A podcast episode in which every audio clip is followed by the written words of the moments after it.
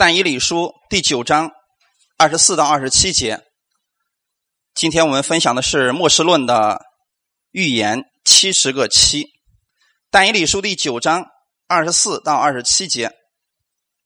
好，那我们一起来读一下这几节经文。为你本国之名和你圣城，已经定了七十个期，要止住罪过，除尽罪恶，赎尽罪孽，引进永义，封住异象和预言。并高至圣者，你当知道，当明白，从初令重建造耶路撒冷，直到有受高君的时候，必有七个期和六十二个期。正在艰难的时候，耶路撒冷曾连接带好，都必重新建造。过了六十二个期，那受高者必被剪除，一无所有。必有一王的民来毁灭这城和圣所，直中必如洪水冲没，必有征战，一直到底。荒凉的事已经定了，一期之内，他必与许多人坚定盟约；一期之半，他必是祭祀与贡献止息。那行毁坏可憎的，如飞而来。并且有愤怒倾在那行毁坏者的身上，直到所定的结局。阿门。好，我们先来一起做一个祷告。天父，我们特别感谢赞美你，你的话语中间存在着许多的能力和亮光。你把这个世界的开始和结局都放在你的话语当中。今天你赐给我们智慧，让我们看到现在这个末了的时代。让我们做一个聪明有智慧的人。感谢赞美主，特别恩待今天来寻求你的每一个弟兄姊妹。奉主耶稣的名祷告，们哈利路亚。这个末世论啊，跟其他的书信不一样。我相信你们在其他地方，比如说在网上呀，你们也看过其他很多的解经书，他们很多人也讲过预言，对不对？特别是关于但以理和启示录的预言，许多预言。解开以后，产生了一样东西，叫惧怕。也就是说，许多人他听了他们讲解这个预言之后，他们感觉到惧怕了。弟兄姊妹，如果听了预言之后让你感觉到惧怕了，你要谨慎了，因为对不信的人是不是惧怕的？对我们信的人呢？请记得，那个是盼望。阿门。预言对我们信的人而言，那个是一个。盼望，所以圣经当中无论有多少的预言，弟兄姊妹，请记得，到我们身上的时候，对我们来讲都是有盼望的。圣经是把人类的开始以及结束都描述在这本圣经里边了，弟兄姊妹。所以圣经的起源，它是告诉我们世界的起源是什么，世界的结束是什么，人类是怎么一回事你不明白的事情。在圣经里边都可以找到答案，包括世界，是不是？所有的一切最后都回到这本圣经当中，都可以找到答案的。那我们要知道一个事情：既然有开始有结束，里面就会有许多的预言。圣经大概有一千五百个左右的预言啊，其中多数的已经都应验了，现在只剩下少数的即将应验。请记得。你们不要去相信什么玛雅预言，什么玛雅人的预言。这本圣经所写的比他准确多了，你知道吗？这本圣经上所说的预言，过去所提到的成就了，现在有许多即将要成就，所以这就是你所拿的这本圣经非常重要的一卷书。我们看一段经文，《提摩太后书》的第三章十四到十七节，我们需要一起来读一下。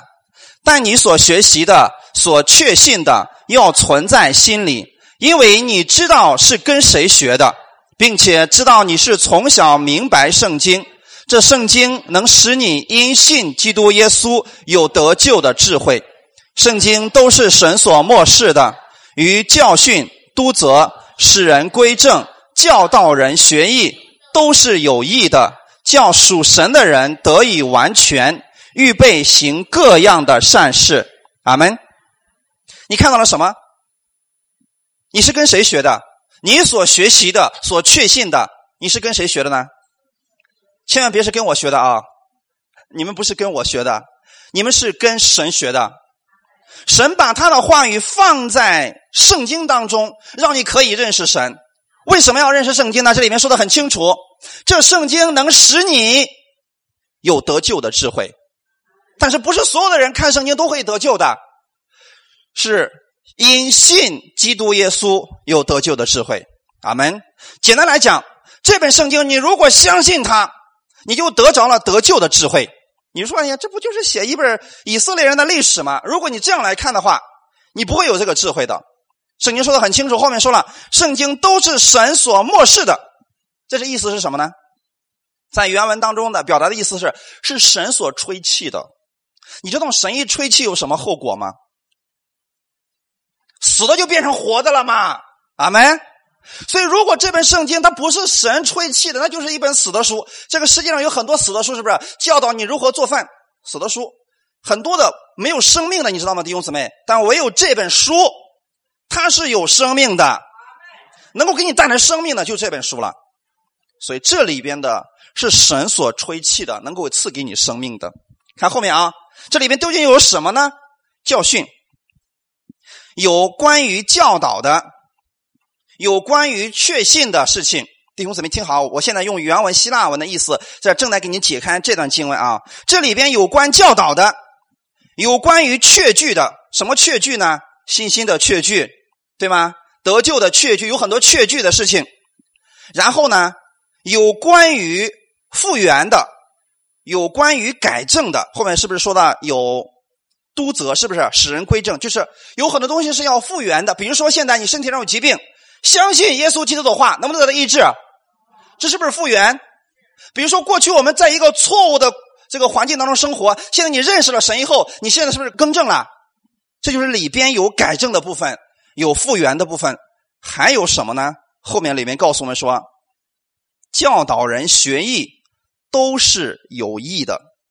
这个经文很重要，我特别查一下原文，这里面的意思是有关于公益之事的管教，听听好了。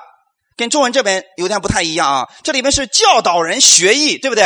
好像我们是在学的，要努力成为艺人。其实不对，原文中表达的意思是有关于公益的教导，有关于公益的训练，有关于公益的指引，是不是管教的部分？因为这个词跟我们前一段时间讲的管教那个部分那个词是一样的。所以说，有关于公益的教导，让你知道今天你有没有义。我们没有义，但是我们身上有基督的义，对不对？有关于公义的训练，让你今天训练你活出义人的样式来，是不是？圣经里边告诉我们这个事情了。然后说有关于公义的指引，你现在没有义，没有不要紧，有一个指引你的这本圣经，对不对？耶稣基督指引你，最后使你来到他面前来，让你得着他的义，是不是这里边的意思啦？教导人学艺的意思是，这里边有公关于公益的教导，关于公益的训练，关于公益的指引。后面最后一句说了，叫属神的人得以完全，预备行各样的善事。在希腊文当中，这句话的意思是，为使属神的人有能力。听好了，弟兄姊妹，跟我们中文有点差别在这里啊。这里边告诉你，这本圣经不是今天让你今天要成为完全。这本圣经不能让你成为完全，但是圣经里面的这个话语能够让你有能力干什么呢？预备行各样的善事。哈利路亚！预备就是让那些属神的人有能力装备好，然后去行各样有益的事情。弟兄姊妹，今天我们认识了圣经，认识了耶稣，认识了神的话语，我们是不是在装备自己？装备好之后干什么呢？去做对别人有益的事情，哈利路亚！所以这就是这段经文的一个意思，这也是整本圣经里边要教导我们的，这都是对别人有益处的，哈利路亚！所以圣经里边，今天我们要提到两个非常奇妙的预言，一个是关于耶稣基督的预言，在公元前四百年的时候，圣经上都已经预言了耶稣要降生，对不对？必有童女怀孕，人们要给他起名字叫以马内利，是不是耶稣出生了？按照那个时间，耶稣出生了；按照那个时间，耶稣死了。哈利路亚！这是第一个关于耶稣出生以及死亡的这个预言。第二个重要的预言就是关于但以理书第九章。刚才你们读的这几节经文，这是非常重要的一个预言，称为七十个七。你们一提到但以理书，我愿意你们能想起来七十个七。阿门。这就是但以理书第九章最重要的内容。然后你们听完这个之后啊，我可以告诉你们啊，所有的人，你们的眼睛就会明亮了。你能把整个世界的发展能够看清楚，你们知道吗？所以这就是预言的特点了。那么我们看这个预言，清楚的告诉我们主耶稣怎么样到世界上来，怎么样受死。那么这里边也告诉我们，以后世界的末了还会发生什么样的事情。首先，我们知道圣经里面是不是有很多的预言？启示录是不是预言的一部分？但请记得，所有的预言不要随便去解释。看一段经文，《彼得后书》第一章十九到二十一节：我们并有先知更确的预言，如同灯照在暗处。你们在这预言上留意，只等到天发亮，诚心在你们心里出现的时候，才是好的。第一要紧的，该知道经上所有的预言。没有可随私意解说的，因为预言从来没有出于人意的，乃是人被圣灵所感动，说出神的话来。圣经上有很多预言，但是我们不要随便去解释，好不好？呃，我也看过很多人去解释这个启示录啊。这个启示录的意思是什么呢？就是把盖子打开了，这就是启示录的意思啊。许多人把盖子打开之后胡解，解了之后让人觉得很惧怕。你知道，我听过一些人他是这么来理解启示录的。呃，非得说啊，这个六六六，它就是那个人体的芯片非得说六六六就是那个书后面那个二维码。那你说我们今天都不要看书了吗？拿那个玩意儿就是成魔鬼的工具了。这种解释是非常牵强的，弟兄姊妹。还有另外一个更离谱的，大家知道启书里面是不是记载有一个说各样污秽的灵所居住的巢穴，对不对？哎，知道那是什么吗？你知道有人怎么解释的吗？说那个就是北京的鸟巢，弟兄姊妹，那那个地方就变成各种污灵的巢穴了吗？这是不是私解圣经了？所以弟兄姊妹不要这样来解释圣经的。六六六在原文当中是三个词组成的，六百六十六啊，我们中文实际是六六六三个字成了一个数字了。我们现在是六个六六六六，随便搁这说，实际上是六百六十六，知道吗？都是有意义的，不是随便去解释的啊。呃，不过今天我们看这个七十个七，这七十个七太重要了，请记得，这是我们人类的一个非常明显标志的一个结束的一个样子啊。分享第一点，圣经当中数字七的代表意义，请记得数字当中有七，七代表的是完全。你看，所有的预言几乎都跟七有关系。而七这个数字在我们日常生活中是不是也很普遍？我想给大家讲的是，上帝是不是用用六天创造好天地？是不是？第七天呢，进入安息，然后就开始循环了，是不是？然后就没有其他的了，就是七一直都是七或者七的倍数，然后不断的去循环。所以我们看到说，圣经当中既然有很多的七，我们今天简单来给大家分享几个关于七的啊，因为时间太紧张了，我们没有那么多的时间来分享。我们先看一下前面。啊，不好意思，字儿有点小。圣经当中数字七，第七日是安息日，对不对？然后安息日，神让你干什么？休息一天。那一天什么都不要干了，干什么呢？跟神同乐吧。这是不是神一开始的时候告诉我们第七天的一个意思？安息日。那么好，第七年呢？安息年。你看你们多聪明，一说就知道了啊。第七年是安息日，安息年。知道安息年有什么特点吗？休息一年啊！哇，有没有想过，安息日休息一天，安息年休息一年？所以说有人就不理解了。我特意把这个经文给你们打出来了，你们回去自己可以查啊。利未记二十五章二十到二十二节，当时当上帝把这个律例啊告诉给以色列百姓的时候，就知道以色列百姓会害怕、会担心，所以当时呢。神就说了：“你们肯定有人问说，主啊，你说我们到了那个安息年，我们六年我们都做工，第七年如果我们不干活，我们吃什么呀？”神说：“我早就知道你们有这个担心的，所以我在第六年我要赐给你们三年的收成，我要赐给你们三年的收成。第六年赐给你们三年的收成，然后呢，剩下的你看，本来是不是休息一年？结果赐给你三年的，那等于说，呃，不单你安息年那一年不用干活，安息年过后的那一年呢，也不用干活了。所以神说啊，等新的粮食都出来了，你的陈粮还吃不完。看到上帝的祝福了没有？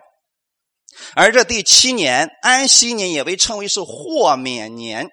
你比如说今天，呃，我这个有债务，我欠他债务了，我没办法还清，所以我得向他去打工。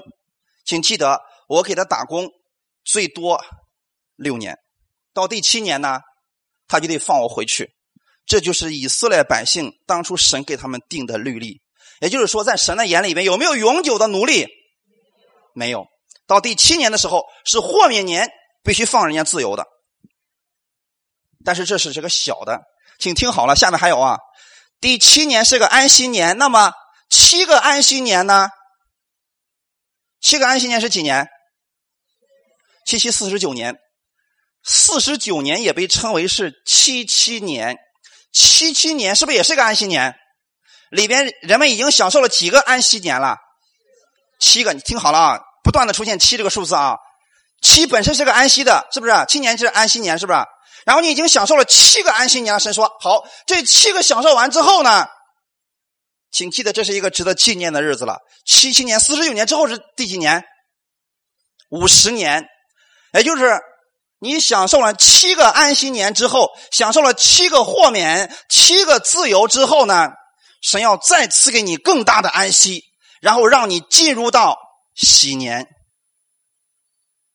安息年之后是喜年，请记得第五十年是一个喜年。阿门。这个喜年有什么特点？我们看啊，后面特别给你们提到了啊，喜年的特点是赎回、释放、回归、安息。请记得，喜年的特点是，不管过去你欠了多少账，到喜年的时候怎么样，通通归零。不管你过去你们俩有多大的仇恨，在喜年那一年怎么样，通通归零。就算你有所有的债务，不管你欠了多少，在喜年那一年呢，所有的债务都平了。也就是说，喜年是不是重新开始的？所有的一切都归到原始的状态，这就是喜年。请记得，弟兄姊妹，耶稣基督他来了以后。报告给我们的是喜年，也就是说，从耶稣基督开始，赦免开始了，释放开始了，自由开始了，安息开始了。哈利路亚！这就是从耶稣开始的，弟兄姊妹。所以我们看到这个七了没有？好，那我们简单来讲啊，来往下看，七十个七。七年的安息年之后，也就是，呃，中间有七十个七的安息年之后，你知道是什么年吗？千禧年。喜年，我们想，我们可以哦，喜年有这么大的赦免啦、自由啦。千禧年呢，整整一千年的时间让你享受安息啊！知道那是一个多么美好的日子吗？以后我会专门给大家讲这个千禧年，太美好的一个。神的应许了啊！今天是只是讲这个七十个七，因为要讲到七十个七，所以大家要不断的明白七这个数字在圣经当中是代表的是完全。请记得这个完全当中两个方面，第一个就是关于安息的，所以神让人休息的目的是什么呢？为什么要给你这么多的时间让你去休息呢？六天工作，第七天让你休息一天，第七年让你休息一年，好到七七年的时候让你直接两年的时间不断在那休息。为什么让你这么多的休息呢？原因很简单，神让你从劳苦当中得着自由，轻松舒畅，让你在他里边享受他的自由安息。阿门。所以主是让他的百姓去享受自由，但绝对不愿意被这种劳苦不断的束缚住啊，弟兄姊妹，也愿意人重新把目光调向神。也就是说，一般来讲啊。我们工作六年，我们很多很累了，很多人非常累了。这时候呢，休息一年，让你重新去仰望神，去想他的能力，想他的供应，享受与他的同在。阿门。因为那一年是不是神特别的祝福了？你想三倍的收成啊？你完全不用了，地都直接让他们去安息吧。呃，动物想吃啥吃啥，然后因为果子随便让它去长好了，整个就是一个安息的一个场景。哈利路亚！所以神是呃特别希望我们能够回到他面前去的。因此呢，喜年也是这个样子的，从激烈的竞争当中出来，从各样的生计当中、压力当中出来，神重新排列。他们过去你们为了这个地位呀，为了什么？为了这个呃财务的增多呀，为了这个公司的，然后一切都往上累积，累积到五十年的时候，神说平了，重新开始。为什么呢？让你知道神才是赐福者。阿门。感谢主啊！有一点非常有意思的事情，就是神的子民整整一年的时间来享受安息，享受神的喜乐和供应。那么这个喜年是特别重要的。按照律例，宣布喜年的角声是在赎罪日吹起来的。大家知道赎赎罪日是干什么的吗？每一年的时候有一个赎罪日，然后呢，大祭司为百姓赎罪，是不是？然后呢，呃，牵着这个。牛羊到神面前献祭之后，把牛羊的血带到至圣所里面去，是不是领受上帝的恩典呢？那个日子是赎罪日，你知道吗？赎罪日那个号角是吹起来，长长的一个号角吹响以后，赎罪日开始。赎罪日过去之后，就是喜年。大家知道吗？那个赎罪日的羔羊指的是谁？耶稣基督啊！所以当耶稣他被献上十字架的时候，其实那个那个号角声也是在那个地方吹起来了。其实吹响的是什么呢？喜年，真正的喜年开始了。阿门。从耶稣之后，喜年开始了，安息，真正的安息开始了。所以喜年也宣布了罪的赦免，所以用了赎回这个词，就是所有的贷款啦、抵押的财物啊，到五十年的时候全部都赎回了啊，一切都回去了。那么这也告诉我们一个什么样的事情呢？就是主带领着以色列百姓。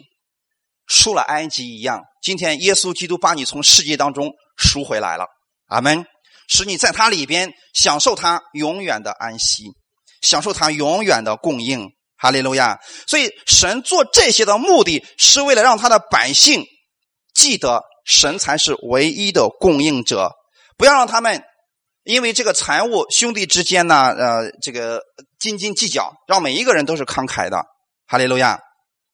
也能够给每一个人自由，禁止永久性的奴隶，只是因为耶稣基督的救赎，今天我们才从这个永久的束缚当中出来了。阿门。所以在第五十年的时候，百姓得到了赦罪，然后呢，跟神在一起享受他的自由，有点像什么呢？从重新回到伊甸园一样了。过去的时候，地受了咒诅，所以亚当要汗流满面才得糊口，对不对？但是在安息年的时候，在喜年的时候，他们都享受了这个，不用劳苦，不用汗流满面，已经被神大大祝福了。这就是今天我们在基督里边的一个样子。所以说这些呢，其实都是一个预表，在我们主耶稣基督的身上都已经成就了。哈利路亚！这也告诉我们，给我们一个巨大的盼望是什么呢？你今天在这个地上的时候。是需要去劳苦的，但是请记得，这个劳苦结束之后，有一天当耶稣再来的时候，你要在那里享受永远的安息。哈利路亚！所以那个时候呢，自由的号角要吹遍整个世界，神的子民们要享受永恒的产业，以及永远与神在一起了。阿门。看我们今天的这个本文，为你本国之民和你圣城已经定了七十个期。大家请记得一个事情：但以理书是给犹太人的预言，记好了吗？但以理书是给犹太人的预言，启示录是给教会的预言，以及世界的末了。阿门。所以但以理书，你看啊，为你本国之民给你定了七十个期。但是我们知道说，虽然但以理书是给以色列百姓的，但是预言也就是从以色列开始的，然后开始往后走，会关系到我们的。阿门。所以这七十个期一共分了三个阶段，听好了，第一个七个期是第一阶段，是不是？然后呢，六十二个期第二阶段，最后呢，一期第三个阶段。阿门。能分清我现在跟你说的吗？七个七六十二个七加最后一个七，是不是一共七十个七？那么七个七，第一个的七个七是从哪里开始的呢？单一理书的九章二十五节，你当明白，从初令重新建造耶路撒冷，直到有受高君的时候，这个受高君指的是谁？耶稣，对吧？所以说，从重建耶路撒冷开始，那个时候，直到耶稣基督的出现，这是第一个七以及六十二个七的出现，对不对？七个七和六十二个七的出现，所以这里说必有七个七和六十二个七。所以我们呃有一些人他算过这笔账啊，从亚达薛西年。七年开始，就是公元前的四百五十七年，共四十九年。那个时候，他们开始重新建造耶路撒冷城。等这个城建立起来之后，正好四十九年，第一个期完成了。阿门。从第一个期完成之后，后面后面是不是还有六十二个期？六十二个期啊，这六十二个期一共多少年？加上原来的七个期，一共是四百八十二年，对不对？所以有人算过一笔账，就是从主前的四百五十七年，呃，加上这四百八十二年，正好就是耶稣基督上十字架的时间，先后没差多少年，时间非常的准确。这已经是公元前四百多年前的预言，在耶稣的身上完全成就了。阿门。弟兄姊妹知道吗？前第一个。七个七和六十二个七已经都成就了。那么，我们来看一下这六十二个七成就之后有什么特点啊？二十六节，过了六十二个七，弟兄姊妹，现在有没有过六十二个七？一定记得过了六十二个七有什么特点呢？请记得，虽然预言是从建下令开始建到耶路撒冷开始，从犹犹太人开始的，是不是？但是后面跟我们就有关系了啊！听好了。过了六十二个期有什么特点呢？现在我正在跟你们分析这个世界的发展啊。过了六十二个期之后，出现了一系列的事情。那受高者被剪除，一无所有，是不是弟兄姊妹？好，那我们看一下啊，这七十个期当中会发生一些事情，就是二十四节要止住罪过，是谁来止住罪过的？嗯，弟兄姊妹。谁来止住罪过的？是不是耶稣基督？所以我们要看怎么样止住罪过呢？今天我给大家分享这个很重要啊！大家想想看，怎么样止住罪过呢？有人告诉我们说了，要多讲十条诫命，要多讲律法，就能制止罪。请问这个方法行不行？不行。犹太人一千五百年律法够完备了吧？没有止住罪过，是不是？所以究竟怎么样才止住罪过呢？耶稣基督来了，他止住了罪过，对吗？耶稣用什么止住了罪过呢？用恩典。所以我们看，一起来读一下罗马书第六章十四节：罪必不能做你们的主，因你们不在律法之下，乃在恩典之下。这就是他止住罪过的方式，就是把恩典赐给你，罪过就被止住了。耶稣基督来了以后，他给带他给我们带来了恩典和真理，对吗？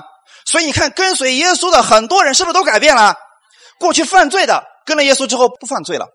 撒该、妓女、税吏、兵丁、渔夫，这些人是不是都改变了？因为恩典的缘故。所以说，耶稣的恩典是止住罪过的有力的武器啊。还有第二个是什么呢？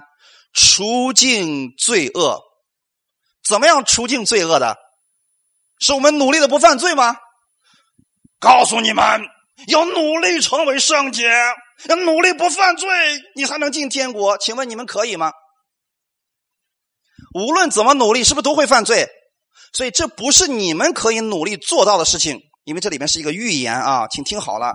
有一个人来了以后，他除尽了罪恶。怎么样除尽了？我们看一下。希伯来书的第十章十到十二节，我们一起来读一下。我们凭这旨意，靠耶稣基督只一次献上他的身体，就得以成圣，凡祭司天天站着侍奉神，屡次献上一样的祭物，这祭物永不能除罪。但基督献了一次永远的赎罪祭，就在神的右边坐下了。阿门。耶稣用自己的身体还了我们的罪债，除去了我们的罪债。理解了没有，弟兄姊妹？所以是他，他的身体让你成为了圣洁，他的身体除尽了你的罪恶。哈利路亚！还有一个，希伯来书第一章第三节，我们看一下啊。他是神荣耀所发的光辉，是神本体的真相。常用他全能的命令托住万有。他洗净了人的罪，就坐在高天至大者的右边。这人的罪是不是指你的罪？耶稣基督洗净了你的罪，然后坐在了神的右边。阿门。这就是除尽罪恶的方法，用耶稣基督的血。洗净了我们一切的罪恶，哈利路亚。所以说，弟兄姊妹，今天除尽罪恶、赎尽罪孽，用的不是你的努力，用的是耶稣基督的身体。他是那个永远的赎罪祭，因为他，我们今天被称为是义人了。然后后面说了，引进永义。什么是永义？永远的义。阿门。永远的义，弟兄姊妹。引进永义啊，究竟怎么样把这个永义给彰显出来了呢？我们看一下，这个永义不是你的义，是耶稣基督的义。好，我们一起来读一下《希伯来书》第九章十二节，并且不用山羊和牛犊的血，乃用自己的血，只一次进入圣所，成了永远赎罪的事，是不是永义？为什么是永义？因为他的血可以永远赎罪，所以你的义也是永远的。理解了没有，弟兄姊妹？好，后面我们看一下为什么你的义是永远的。那么现在你的神的眼里边，你是什么样一个存在呢？希伯来书第十章十四节，一起来读一下。因为他一次献祭，便叫那得以成圣的人永远完全。我记得我以前给大家讲过，什么是永远？没有时间。永远的意思，在希腊文的意思就是没有时间，这就是永远。阿门。所以说，今天你在基督的里边，你在神的面前是没有时间的被称义了。这就是耶稣基督给你引进的永义，他所彰显的义。哈利路亚。然后呢，最后说了封住意象和预言啊，那就是成就了呗。只有成就了。才需要把它封住，是不是？所以耶稣也说过：“说先知说预言到约翰为止，就是关于耶稣基督的预言，你不要再讲了。为什么不用讲了？因为他已经来了，阿门。他已经来了，所以过去那些就开始卷起来、封起来，放那去吧，不用再去看那些了，因为真的已经都到了。哈利路亚！所以这个事情在耶稣的身上就已经成就了。”耶稣基督完全应验，成就了预言，阿门。好，所以我们要看一下《使徒行传》的第二章三十六到三十八节。故此，以色列全家当确实的知道啊，这个不是给你们，是给以色列百姓要他们知道的一个事情啊。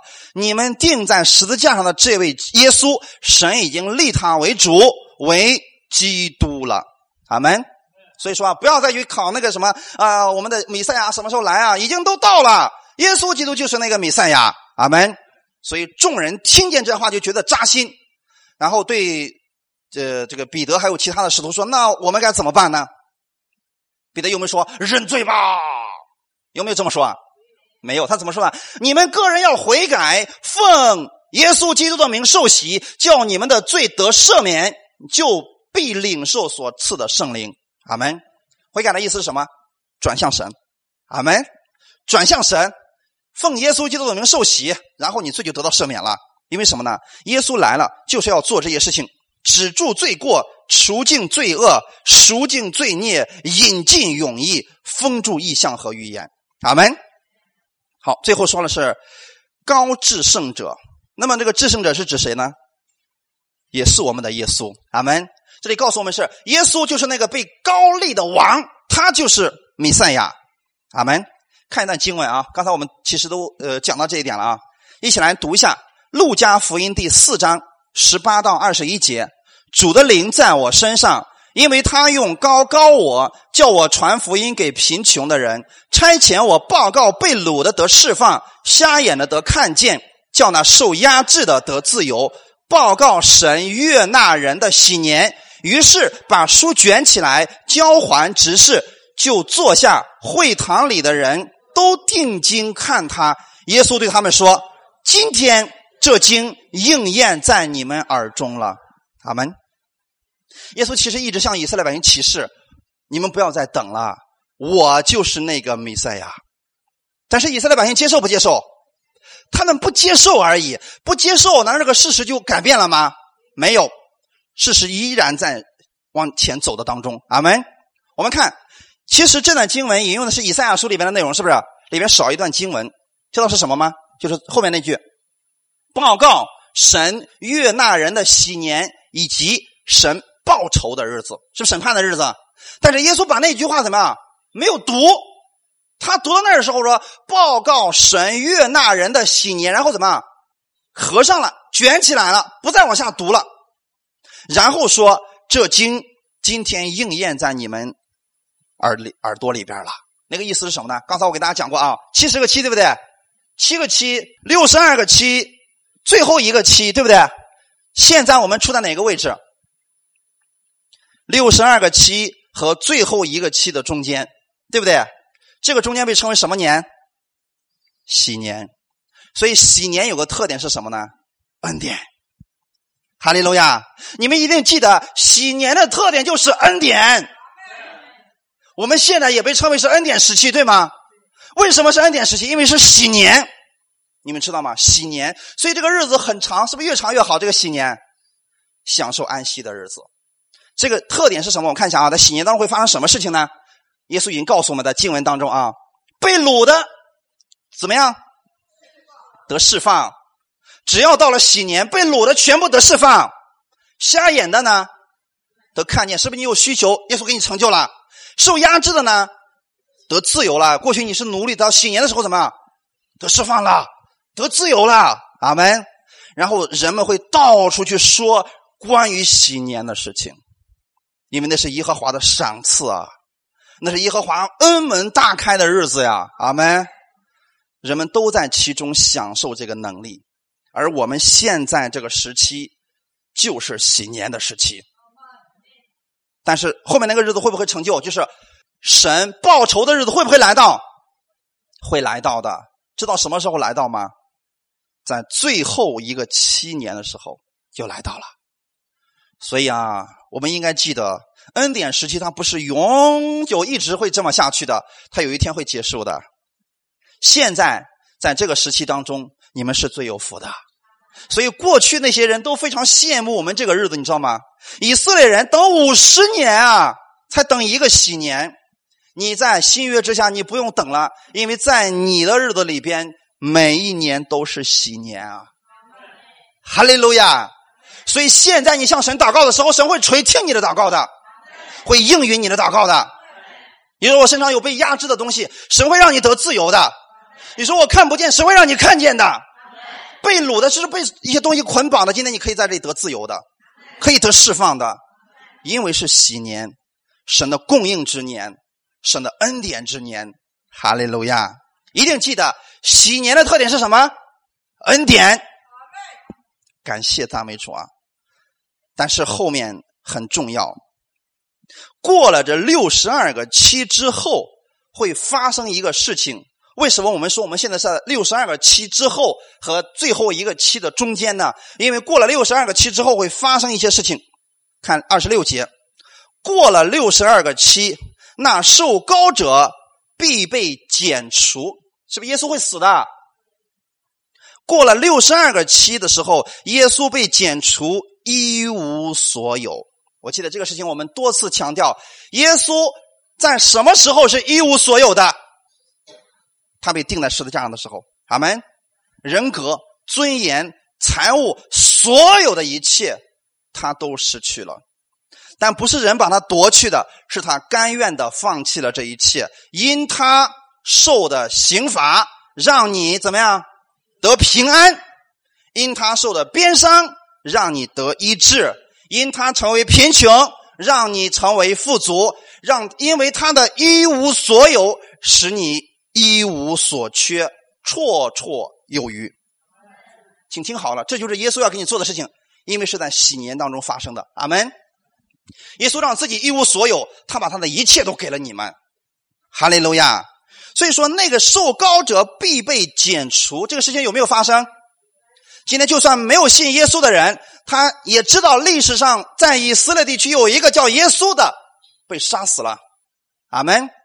永久性的被记入到了历史当中，所以这就是那个受高君，我们的耶稣基督。那我们看。这个事情之后还有什么事情要发生呢？必有一王的名来毁灭这城和圣所，请听好了啊！这个是很重要的一个经文啊！看前面，看前面，《路加福音》二十一章二十节到二十二节，耶稣亲自对耶路撒冷曾经说过一个预言。看好了啊！你们看见耶路撒冷被兵围困，就可知道他成荒场的日子近了。那时，在犹太的应当逃到山上，在城里的应当出来，在乡下的不要进城，因为这是什么日子？报应的日子，是经上所写的都得应验。知道是应验哪段经文吗？就是这段。阿门。耶稣所说的这个经文，就是要应验这段经文的。就是他被剪除以后，他一无所有了，必有一个王来毁灭这城和圣所。那指的是耶路撒冷的圣殿。阿门。在公元七十年的时候，这个事情发生了。准确的来讲是六十九年，罗马将军提多带兵去围了耶路撒冷，是不是跟耶稣说的那个情况一样的？被兵围困，你们也知道，成为荒场的日子近。那个时候呢，神给你的方法是什么？逃，就一个字儿。逃！你说那个时候不走，我主啊，拯救我，拯救我，有没有用？神给你的方法是什么？逃！所以这就是神的方法。我们很多时候我们说，哎呀，怎么办？怎么办？怎么？神说离开，你不离开就在那祷告，有没有用？你知道那个时候发生什么事情吗？当时也是以色列的一个节日，然后呢，他们都在敬拜神。其实神已经不在那里，你知道吗？耶稣已经被他们杀死了，他们还在那敬拜神呢，在圣殿里面敬拜神，还在那献祭物呢。就在那个他们献祭的日子，你知道有多少犹太人吗？是不是很多？然后罗马人围了耶路撒冷城，直接从门口开始往里边杀，然后呢，把所有的当时敬拜的人全部给杀死了，包括圣殿里边所有的祭司全部杀死了。那个时候的血就从耶路撒冷圣城里面流出来，流入了那个基伦溪里边，有点情景再现了，是不是？耶路撒冷那个基伦溪里边，耶稣最后的那个祷告，上十字架之前那个祷告，带着门徒去祷告的地方就是科西玛尼园，大家知道吗？有一个溪，那个就是基伦溪，也是那个溪，就是过去牛羊的血要从那里边出来的。现在呢，所有不听的这些人，这些咒诅临到他们身上了，所有这些人的血都从基伦溪里边流下来，然后呢，整个耶路撒冷圣殿都被拆掉了。里面东西全全全部被掳走了，然后呢，他们看到说，因为一把火烧了以后，发现这个金子啊流到那个墙缝里边去了，所以这个将军下令说，把石头全都给我撬起来，把里面的金子全给我挖出来。这就应验了耶稣那句话：将来没有一块石头在另外一块石头上的。为什么？因为罗马罗马人看见里面有钱，没有金子嘛，他要拿走金子，结果呢，应验了耶稣所说的话语。因为你不相信，所以咒诅临到这些人身上去了。好，这就是说这些事情必然是要发生的。然后说，呃，你看啊，至终必如洪水冲没，必有征战，一直到底。荒凉的事已经定了，这个事情今天依然还在发生当中。所以你看，当犹太人他们耶路撒冷城被毁灭之后，从那个时候开始，他们的逼迫就来到了，也就是说，他们的征战就来到了，是不是？一直到今天为止。因为圣经上说的很清楚，荒凉的日子已经定了，然后呢，一直征战，一直征战。所以你看，今天是不是犹太人常年是征战的？这个话语已经应验了。但是还没有结束。请听好了，最后一个期还没有来到，所以我们现在在等什么？你知道吗？我们在等待着最后一个期的来到，因为最后一个期里边有耶稣基督的再来。阿门。结局就在最后一个期里边。二十七节，我们来看一下最后一个期究竟指的是什么呢？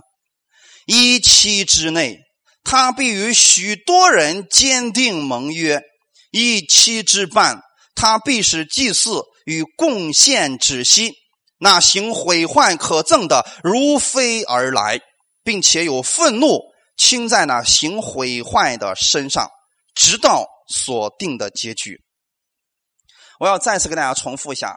现在我们出的日期在六十二个期之后，最后一个期的前面，阿门。如果说我们一旦进入最后一个期，那意味着什么？只有七年的时间，明白了没有，弟兄姊妹？但是呢，你看啊，六十二个期和最后一个期，它不是紧接着发生的，它中间有一个空档期，对吗？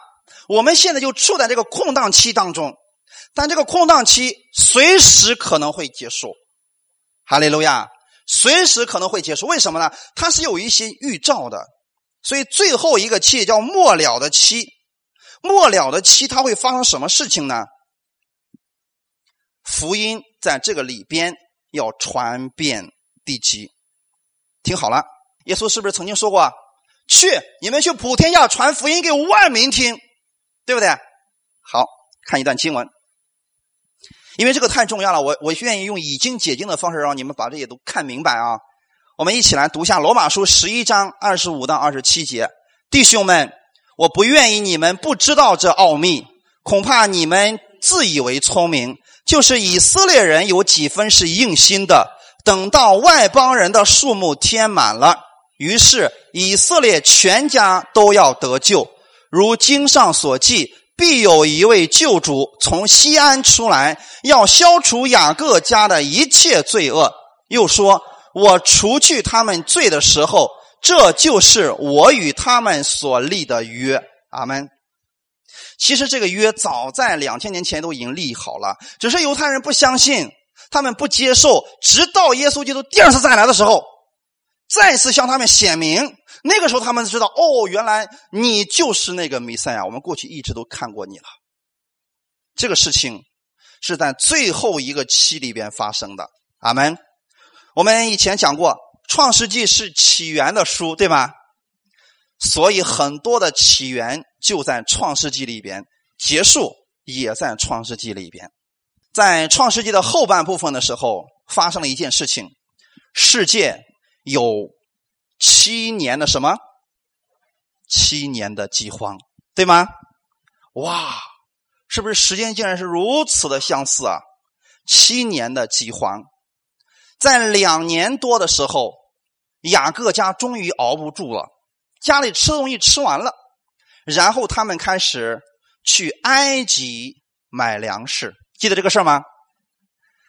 这就很快发生了一期之半中间要发生的事情了，弟兄姊妹。所以他们去埃及买粮食的时候，他知道在埃及卖粮食的就是自己的儿子约瑟吗？不知道。但是约瑟认识他们吗？一直都认。耶稣有没有供应他们粮食？供应了。他们接受了吗？但是心里是惧怕的。我一直讲了六十二个期和最后一个期，这称为恩典时期。阿门。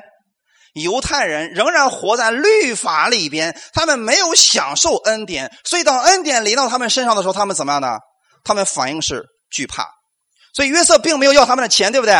好，你们来买粮食，我把你的钱还给你，我把粮食也给你，对不对？他们在路上一打开去喂驴的时候，发现呀，银子在里边，他们的反应是什么？哈利路亚，太棒！你看，神经上把银子还给我们，是这样的吗？他们的反应是什么？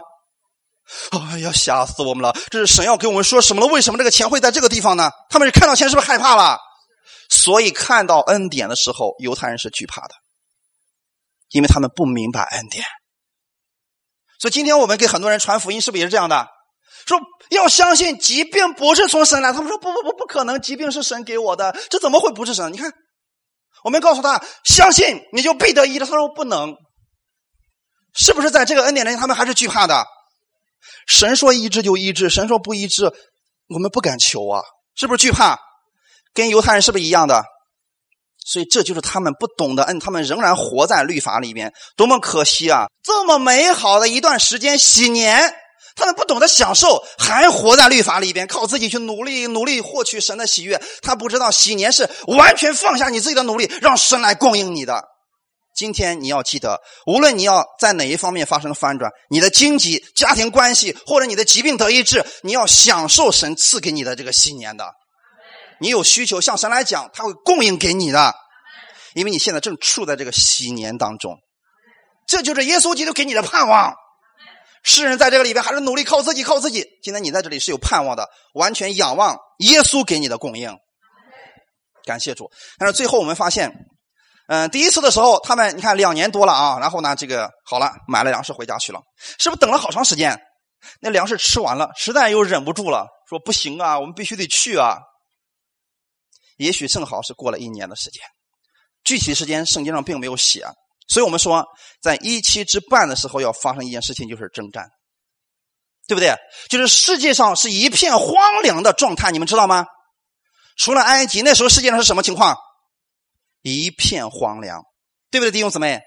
所以荒凉的事情早已经定好了。那么我们看，当这一期之半的时候，他们呃一家人是不是跟约瑟相认了？那个时候他们说：“哎呀，其实我就是你们的弟弟约瑟呀！神把我派到这儿来，就是目的就是要拯救你们呐。”兄弟们是不是相认了？然后当时约瑟给他的哥哥们说什么呢？快去把父亲接回来吧，因为。还有五年的饥荒，是不是？这饥荒还有五年的时间。所以说，雅各和有他的哥哥们有没有在饥荒当中度过？他们被接过来，接到了谁的身边？约瑟的身边。他们住在一个地方叫歌山地，对不对？知道歌山地的意思是什么吗？近的，亲近的。也就是说，当。约瑟把他哥哥还有父亲们接到离自己很近的地方，但你们一直都在，你们知道吗？只有犹太人才需要接过来，因为他们不相信嘛。但你们一直都在，所以你们并不受这七年这个饥荒的影响。现在这个日子真的已经到了，你们有没有发现，无论是世界还是教会，现在都出现了饥荒？看见了没有，弟兄姊妹？这证明什么问题？最后一个七年真的近了，这次不是开玩笑，不像那个时候说：“哎呀，近了，近了，又过了两千年还没到。”但这一次是真的近了，好没？世界的饥荒是不是现在？你看经济危机，各方面的危机，饥荒是不是全球性的？教会里边你知道有很多这个律法下的教会讲到最后就没有什么可讲的，就是啊，认罪吧，啊，向神悔改吧，痛哭吧，没有别的信息可讲了。但是在恩典这里边，供应是越来越多，越来越多，越来越多的。阿门。因为什么？因为粮食在耶稣那里。你不讲耶稣，请问怎么会有粮食？你只会越吃越少。阿门。哈哈。所以我们说了，我们这间教会，我们会一直讲耶稣基督以及他的十字架上给我们做了什么，会越讲供应越多的。这就是为什么恩典福音。在中国，今天能够供应其他教会的原因了。阿门。我们讲的是最后的那个信息，关于约瑟的信息。旧约的约瑟预表的是我们的耶稣基督，对不对？所以我们要讲最后一个末期的时候，要讲耶稣以及他的十字架上给我们所成就的。你会给很多人带来供应，包括犹太人。所以在最后，犹太人。能够信耶稣，你比如说，你今天想去给犹太人传福音，你给他们讲什么？你讲比认罪吗？他们比你更精通。你给他们讲律法吗？他们比你更了解律法，对不对？而且人家还是实践者，他们需要什么？耶稣基督的恩典，这个他们不知道。阿门。但我们都知道了。所以这个旧约的这个预言书啊，对于犹太人来讲是封住的，你们知道吗？但是对我们来讲是打开的，不是我们比他们聪明，是因为他们的心没有打开，所以这个预言对他们来说是封住的。我们因为不在那个律法之内，所以我们是打开的。阿门。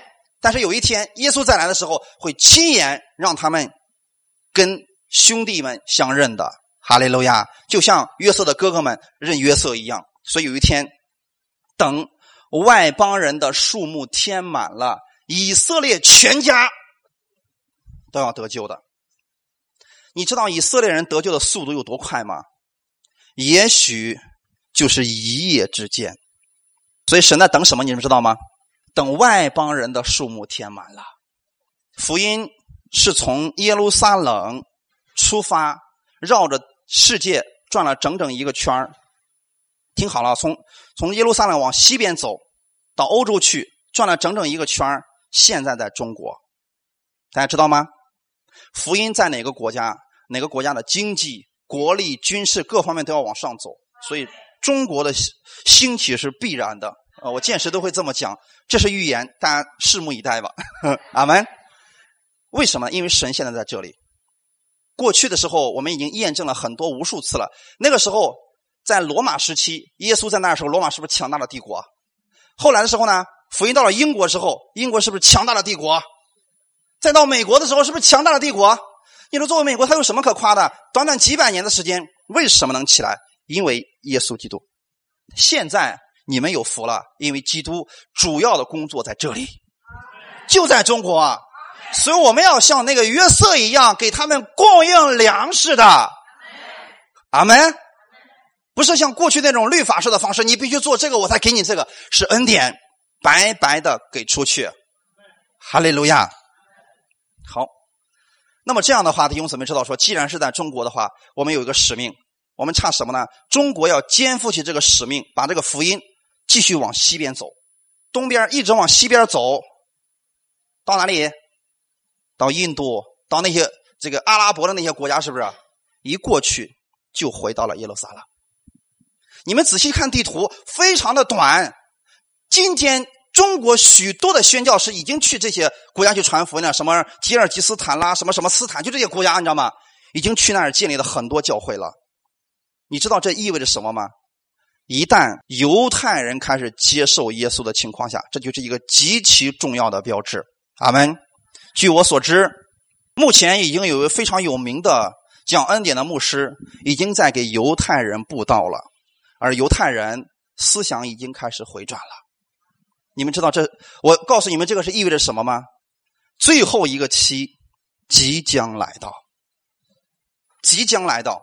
这些兆头是什么呢？我们来看一下啊，看有什么兆头啊，然后你自己来分辨一下，看看是不是到了啊。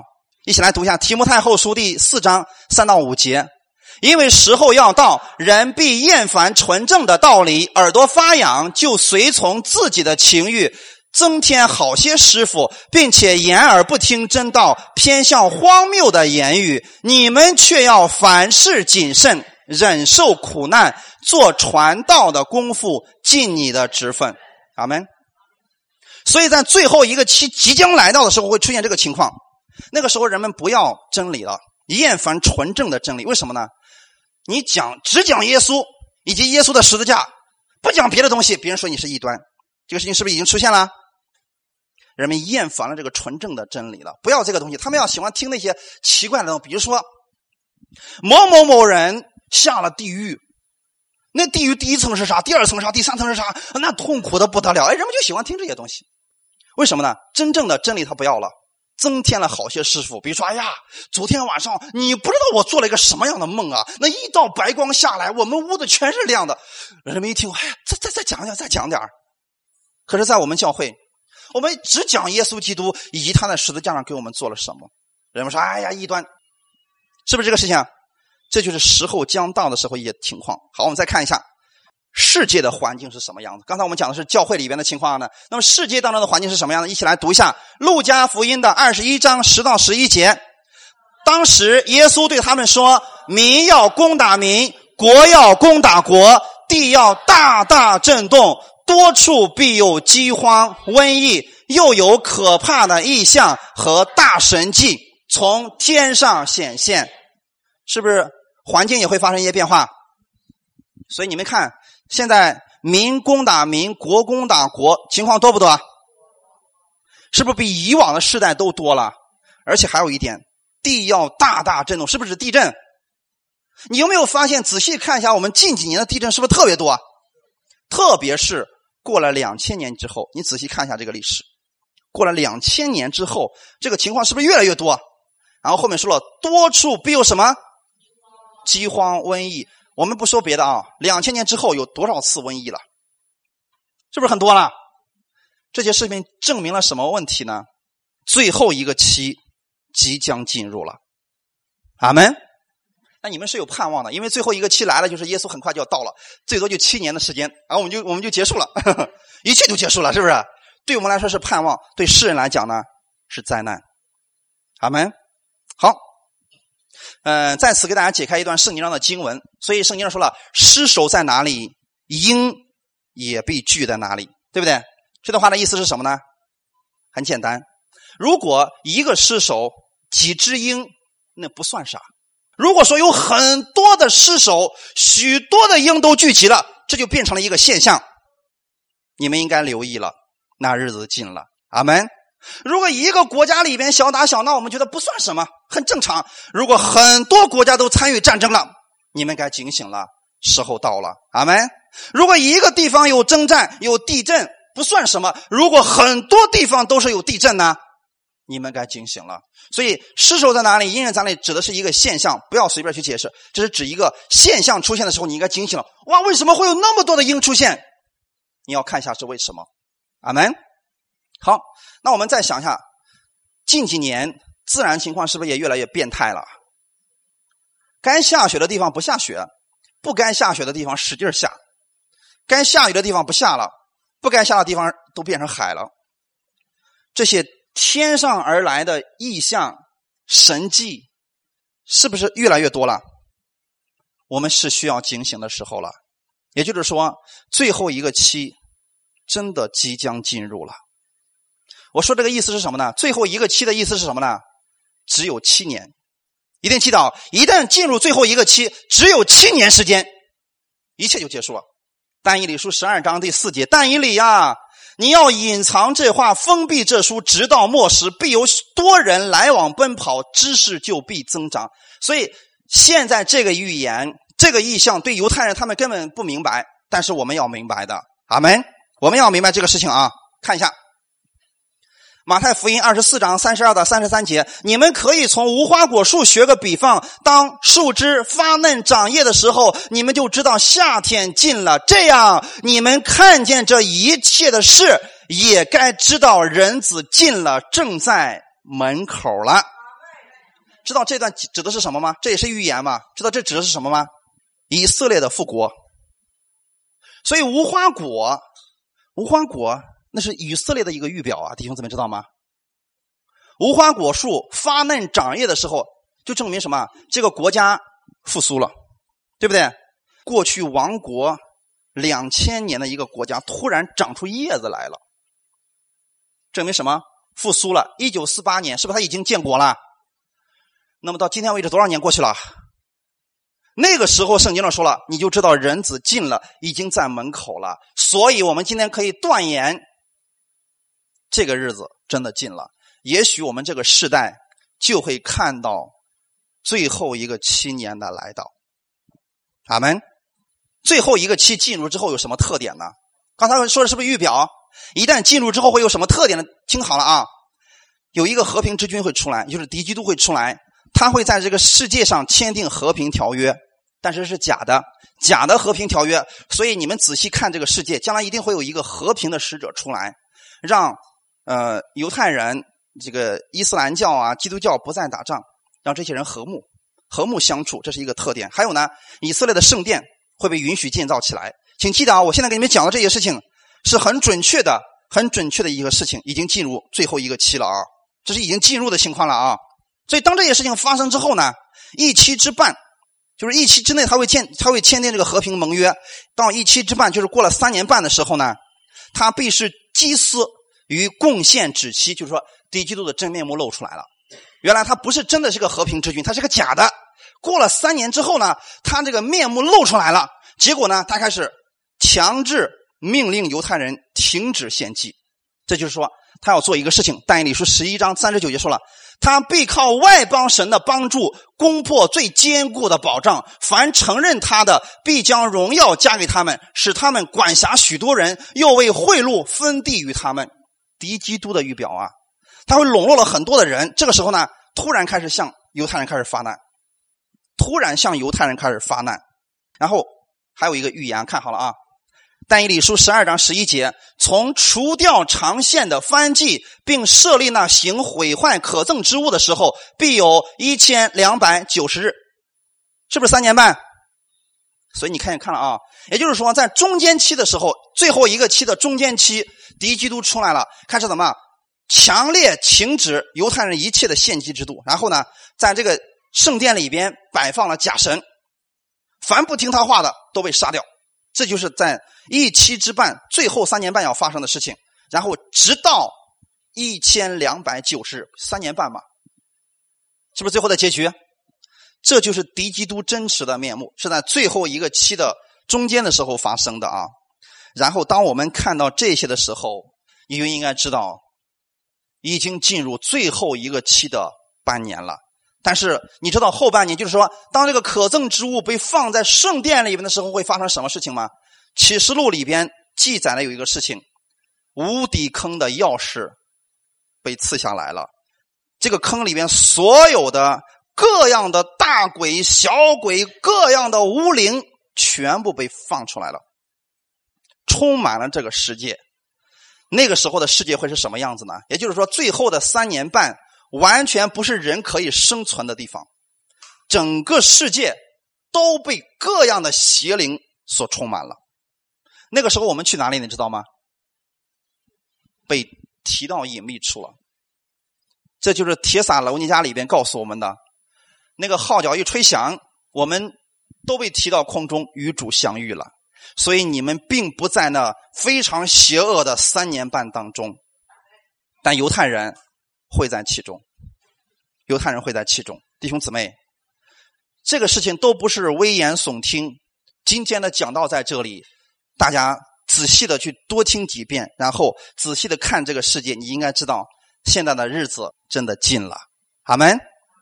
作为我们来讲，我们是有盼望的。为什么呢？这个日子虽然在世人看来是个灾难之日，但对我们来讲，我们要被提到隐秘处的，在那里我们要与主相近的，就像。犹太人跟约瑟在一起，你在我的近处吧。你们不在这个灾难当中，你们不在其他的饥荒当中，所以你们是有盼望的。哈利路亚。那你身边的人怎么办呢？现在赶紧给他们传福音吧。所以最后我们知道这个日子近了，是给我们一个紧迫感，赶紧给你身边的人传福音吧。因为那个日子到了的时候，那个时候要信耶稣，可要付出代价了。我们后面会。以后会给大家讲这一块的啊，今天只是有一个大的轮廓，大家知道就行了。好，那么现在的时候，我们的任务是什么呢？我们的使命是什么呢？传福音。阿门。一起来读一下《使徒行传》第一章第八节：但圣灵降临在你们身上，你们就必得着能力，并要在耶路撒冷、犹太全地和撒玛利亚，直到地极，做我的见证。所以你们要为耶稣基督做见证，就像刚才里面所说的，这经。里面有永生，你们都知道了。然后呢，为装备属神的人，让他们去行各样的善事，就是神要把能力赐给你们，让你们去为耶稣基督做见证。感谢赞美主。还有个事情是什么呢？就是对不信的，是不是要让他们信耶稣做见证？对于信的人呢，刚才我们说了，信的人到末了的时候，是不是耳朵发痒，有很多就不来教会了，也不聚会了，是不是软弱了？这时候怎么办呢？看一下。希伯来书十章二十五节，一起来读一下：你们不可停止聚会，好像那些停止惯了的人，倒要彼此劝勉。既知道那日子临近，就更当如此。阿门。所以，看你身边如果还有那个你说自己信耶稣但是不聚会的，一定告诉他这个信息：时候近了。阿门。为什么在末了的这个时候，神让我们聚会呢？因为你胜不过这个环境，需要用神的话语来供应你，需要用神的能力来充满你的。哈利路亚！好，我们一起来祷告。天父，我们特别感谢赞美你，你把世界的末了的预言也放在你的话语当中，圣经里边，你是让你的儿女有智慧、有眼见，能够看到这个世界的末了，也同时你也给我们使命，让我们知道我们身边还有许多人没有接受你，你不希望他们在饥荒当中，你不希望他们在痛苦当中，你希望他们能够遇见你。所以你把能力给我们，你装备我们，是要让我们去行各样的善事，就是把基督传给他们，去勉励那些软弱的、已经跌倒的人，重新回到耶稣基督里边来，让他们来享受耶稣你的供应，享受你的喜年。在末后的日子，让我们每一个人能够装备我们自己。我们知道这日子真的近了，感谢赞美你，因为我知道我们在基督里面是有盼望的。我们愿意更多的人得着这个盼望，得着耶稣基督的释放，得着耶稣基督的自由，得着耶稣基督的能力。感谢赞美主，谢谢你这样的爱我们。奉主耶稣基督的名祷告，阿门，哈利路亚。